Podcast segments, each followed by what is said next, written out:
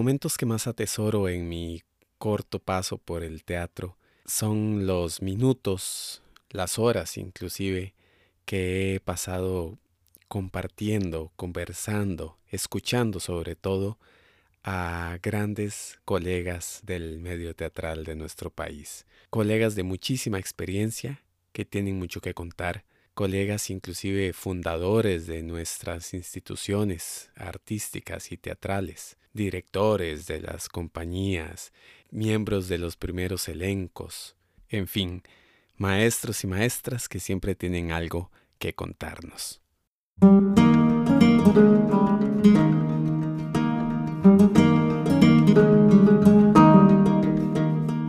Bienvenidos y bienvenidas a Andate al Teatro, el podcast. Este es un proyecto apoyado por el Ministerio de Cultura y Juventud en su programa Becas Creativas y es una nueva plataforma para dar a conocer el teatro costarricense, sus historias, sus personajes y una que otra curiosidad que vamos a compartir por acá. Yo soy Melvin Jiménez y este primer episodio se lo quise dedicar a una maestra, una maestra que le ha dado muchísimo al teatro de nuestro país y que, bueno, merece que las nuevas generaciones conozcan un poco más de ella. Ella es María Bonilla. Yo fui una niña particular, como supongo son todos los niños del mundo, pero yo como no puedo hablar de todos los niños del mundo, pues hablo de mí. ¿Por qué fui particular? Bueno, porque yo vengo de un hogar con un padre muy mayor. Cuando yo nazco, mi padre tiene 56 años. Y él era un hombre que, bueno, una institución en el sentido de vicepresidente de la República, presidente por un mes, porque querían hacer realidad en el Congreso Mundial de Filosofía, se hace en Costa Rica, y quieren hacer realidad el mito de Platón de que la República fuera gobernada por un filósofo. Entonces el presidente de entonces le da a él, que era vicepresidente, la presidencia por un mes, una cosa que solo en Costa Rica se puede ver algo así. Eh, ministro de Educación, presidente de la Asamblea Legislativa, pero un hombre que no era político, era un académico, fundador con Rodrigo Facio de la Universidad de Costa Rica y de los Estudios Generales, y un hombre con una enfermedad muy seria, muy grave. Lo operan en 1918, 16, una medicina muy incipiente, entonces por error le cortan los tendones de Aquiles, con lo cual él casi no caminaba. Caminaba porque tenía una fuerza de voluntad impresionante, pero era muy, muy discapacitado, digamos. Entonces era un hombre que era un filósofo, un historiador de la cultura, que consideraba que su hijita mayor debía aprender latín, aprender griego, aprender violín, entrar al, a ballet, porque en ese momento no se hablaba de danza, y que consideraba que los mejores cuentos para que yo me durmiera eran la Odisea, la Ilíada, Don Quijote. Entonces, claro, yo no soy una niña particularmente igual a las demás. Yo entro a primer grado muy chiquita de cinco años porque, claro, era muy inquieta, soy del signo de Aries, entonces no me podía estar quieta en ningún momento. Digamos, como yo entro sabiendo leer y escribir, me pasan a, segundo grado muy rápido. Entonces, claro, yo cumplo 15 años en la Universidad de Costa Rica, en primer año. Desde que estoy en el colegio, me meto al club de teatro y yo dije, bueno, esto es lo que yo quiero hacer en la vida. Cuando le pedí a María que me contara acerca de su niñez para conocer un poco más a la niña María, me pareció muy curioso que ella, más que contarme sobre la niña, me contó sobre su padre, don Abelardo Bonilla. Luego, cuando continuó con su relato, me di cuenta que de su padre había heredado no solo lo inquieta, lo inteligente, también su padre le había heredado algo más. cuando yo me pongo adolescente, igual que mi padre en su momento, a mí se me desarrolla la misma enfermedad, que es la enfermedad de Charcot. Y entonces el doctor, que en ese momento no saben el nombre de la enfermedad, creían que lo de papi era una cosa ocasional, dice, mire, parece hereditario, pero no sabemos bien qué es, pero en todo caso, ella no puede ni tocar violín ni hacer ballet. Yo, en medio de la crisis de alguna manera, que además a los 11 años el doctor me dice cuando me opera por primera vez, mire, usted va a quedar paralítica a los 30 años, ese es su promedio, entonces tiene que asumirlo. Yo dije, mi papá no quedó paralítico, yo no voy a quedar paralítica, pero entiendo que no puedo ser ni bailarina ni violinista. Y curiosamente eso lo acepto, pero no acepto que no puedo ser actriz de teatro. Y es con esa misma consigna que ingresa a Artes Dramáticas de la Universidad de Costa Rica, a pesar de que su madre quería que estudiara para ser maestra de preescolar. Allí saca su bachillerato, su licenciatura, y gracias a una beca del gobierno francés viaja a París para obtener su doctorado.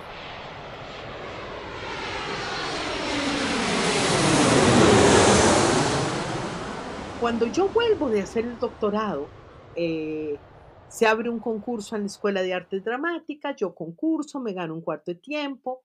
Alfredo Catani, entonces director de Cultura eh, del Ministerio de Cultura de Hernán González, me llama para dirigir la Compañía Nacional de Teatro, a la cual entro sin tener 30 años y sin conocer nada de administración financiera ni administración del Estado. Encuentro una compañía absolutamente en la quiebra, no pagaba el alquiler, no pagaba la cuota obrero patronal. En ese momento, yo como directora de la compañía, contrato un director. Y el director, 22 días antes de estrenar la obra, me dice que tiene que hacer un viaje y que no puede terminar de dirigirla. Y que entonces mejor yo la siga dirigiendo era La fierecilla domada de William Shakespeare, que no era mi texto, era el texto para ese director, y entonces empiezo a pensar qué hago. En ese momento mi ex esposo me dice, que todavía era mi esposo, me dice, María, usted está preparada para dirigir. En la Escuela de Arte Dramática la prepararon. Ahora usted a lo mejor tiene miedo, pero realmente puede, puede hacerlo. Y yo dije, pues quizás puedo. Y entonces decido hacer Magdalena, porque es la primera obra de teatro costarricense escrita a mis ojos, porque es hacer un teatro nuestro, con lenguaje nuestro, personajes nuestros, una obra en la que por primera vez se habla de vamos a Tres Ríos y hay que ir en carreta y los cafetaleros y, y es decir, una cosa que a mí me toca muy profundamente y que me enamora la obra. La obra tenía el problema de que había que reescribir el tercer acto. Yo reescribo el tercer acto con el permiso de la heredera de los derechos de don Ricardo Fernández Guardia, Irene Solera, y la pongo en escena y descubro que me encanta la dirección escénica. Entonces, para mí, la experiencia de dirigir la Compañía Nacional de Teatro fue brutal, maravillosa, enriquecedora. Tanto desde su rol de directora como de docente, María ha sido guía de muchos profesionales del teatro. Uno de ellos, amigo también, José Pablo Maña, a quien quise preguntarle quién era o qué significaba María Bonilla dentro de nuestro teatro. Una maestra en el sentido real de la palabra, eh, una académica una, bueno, la primera mujer que tuvo un, un doctorado en teatro en el país, este, que abrió el camino para que ahora, hoy en día, hay varias, varias mujeres que se han destacado académicamente en el campo del teatro y creo que María fue una de las pioneras en ese sentido. Eh, debería significar también una directora que abrió estéticas en el teatro, costarricense muy importantes y sobre todo que utilizó en su momento nuevas tecnologías y nuevas formas de ver la escena. Y creo que eso ha sido también como una parte poco investigada por la gente, eh, no porque tengamos muchos historiadores de nuestro teatro, pero creo que es una parte que a veces ha quedado como un poco rezagada y que debería ser, en el caso de María, una de sus cartas de presentación que es lo que ella ha trabajado sobre la escena y ha sido formadora no solamente de actores y de actrices que han estado junto a ella, sino de otros directores, ¿verdad? Como es el caso mío. Teniendo en cuenta que María Bonilla es una persona de teatro que ha viajado por el mundo, ya sea como actriz, docente, directora, conferencista, y que ha visto muchísimo teatro, quise preguntarle cómo ve ella el teatro costarricense comparado al de otras latitudes? Yo he defendido mucho el teatro costarricense porque efectivamente la experiencia que me ha dado no solo, digamos, los festivales, los congresos, los encuentros a los que he tenido la oportunidad de asistir, sino sobre todo el trabajo que he realizado de muchos meses en Canadá, en México, en Estados Unidos, que han sido ya meses, eh, digamos, de profesora invitada en una universidad o así, siempre pensé que el nivel del teatro costarricense en actores y actrices eh, era muy buen nivel, que quizás teníamos problemas en la dramaturgia, y por eso he dedicado una buena parte de mi vida a la dramaturgia. Yo no soy dramaturga, pero sí fundando, dando, invitando gente para que venga a dar talleres, fundando con otros compañeros tinta en serie, haciendo publicaciones mientras fui directora tanto de la compañía como del Teatro Universitario, de la Escuela de Artes Dramáticas y del Colegio de Costa Rica, haciendo actividades que fomentaran, que apoyaran la dramaturgia nacional, porque yo sentía que había que darle un a mayor apoyo a la dramaturgia. Y creo que en este momento hay una dramaturgia floreciente muy interesante en cantidad y en calidad. Y sobre todo en el caso de la dramaturgia femenina, que me parece que ha sido fundamental el desarrollo de sus últimos 20 años y que tiene un enriquecimiento y un colorido y una diversidad muy grande.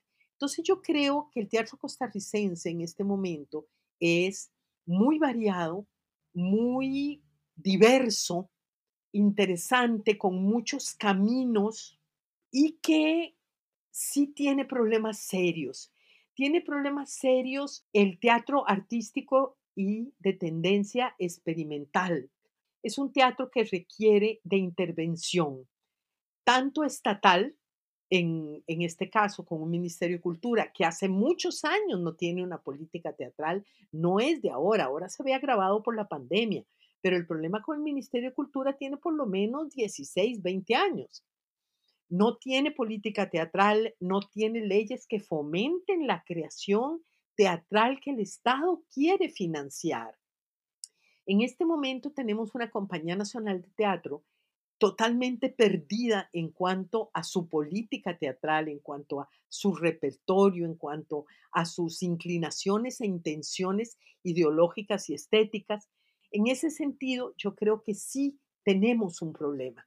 Tenemos un problema que se nos está además agudizando, porque, repito, no hay leyes que fomenten, leyes de, la, de lo privado, por supuesto, de la empresa privada, de la empresa estatal o de la empresa universitaria, que sostengan proyectos menos experimentales y quizás menos hechos a la voluntad de lo que me inspira la existencia.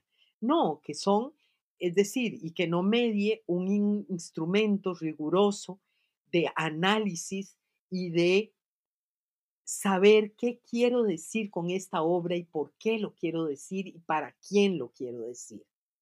Esa es una sensación que yo tengo, pero sí sostengo que tenemos actores y actrices muy valiosos, que tenemos directores con inquietudes que tenemos una dramaturgia que se va haciendo cada vez más sólida y que tenemos diseñadores interesantísimos en el campo visual, en el campo musical, en el campo del vestuario, pocos, es verdad, porque tenemos no demasiados, pero que tampoco somos un movimiento gigantesco.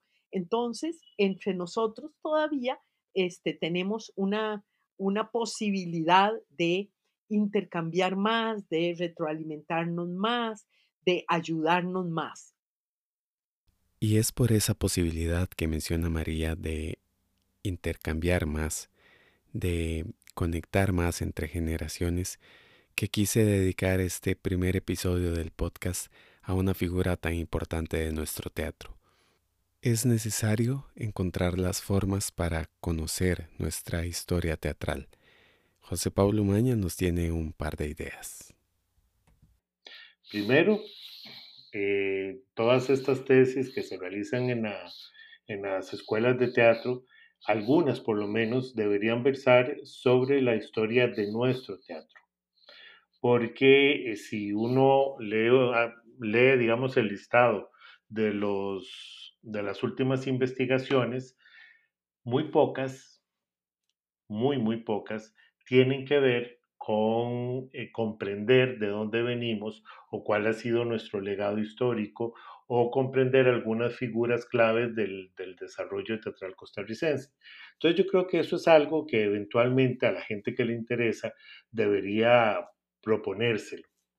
Y lo otro que también deberíamos hacer, o sobre todo las generaciones más nuevas deberían tratar de, de hacer, es hacer un, un esfuerzo consciente por conocer a la gente que, está con nosotros todavía este, y aprender de ellos, es decir, aprender de la, de la historia este, del teatro como ellos la vivieron, ¿verdad?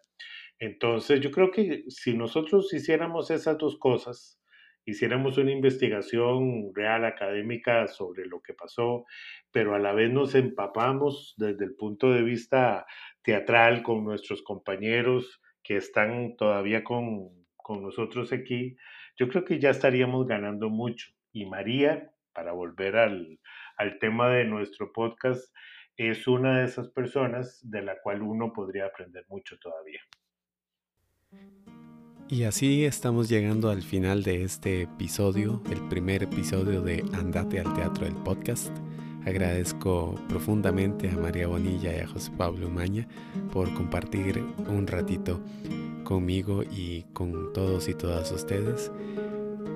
Y les invito a que sigan atentos de los próximos episodios del podcast para seguir compartiendo y generando comunidad, una comunidad de nuestro teatro costarricense. Yo admiro profundamente cómo la gente de teatro hace teatro a pesar de que racionalmente no debería estar haciendo teatro. ¿Por qué hay tanto en contra y es tan difícil? Entonces, estar encima de un escenario y estar abajo frente a un diseño, una puesta en escena que uno ha hecho, la satisfacción es tan grande y la fuerza, la intensidad con la que se vive eso es tan grande que realmente le alcanza a uno para despertarse cada día y decir, bueno, hoy, ¿qué iré a hacer de teatro? Hoy, ¿qué puedo hacer? Es decir, a mí el teatro, y a pesar de que ahora hago mucho menos, el teatro fue la razón de mi vida durante muchos años y fue la, la fuerza que me hizo resistir el tipo de vida que me ha tocado vivir y no pensar, como pongo en mi literatura, eh, tirármele a las vías del tren o pegarme un balazo. Es decir, el teatro ha sido una fuerza y una razón de vida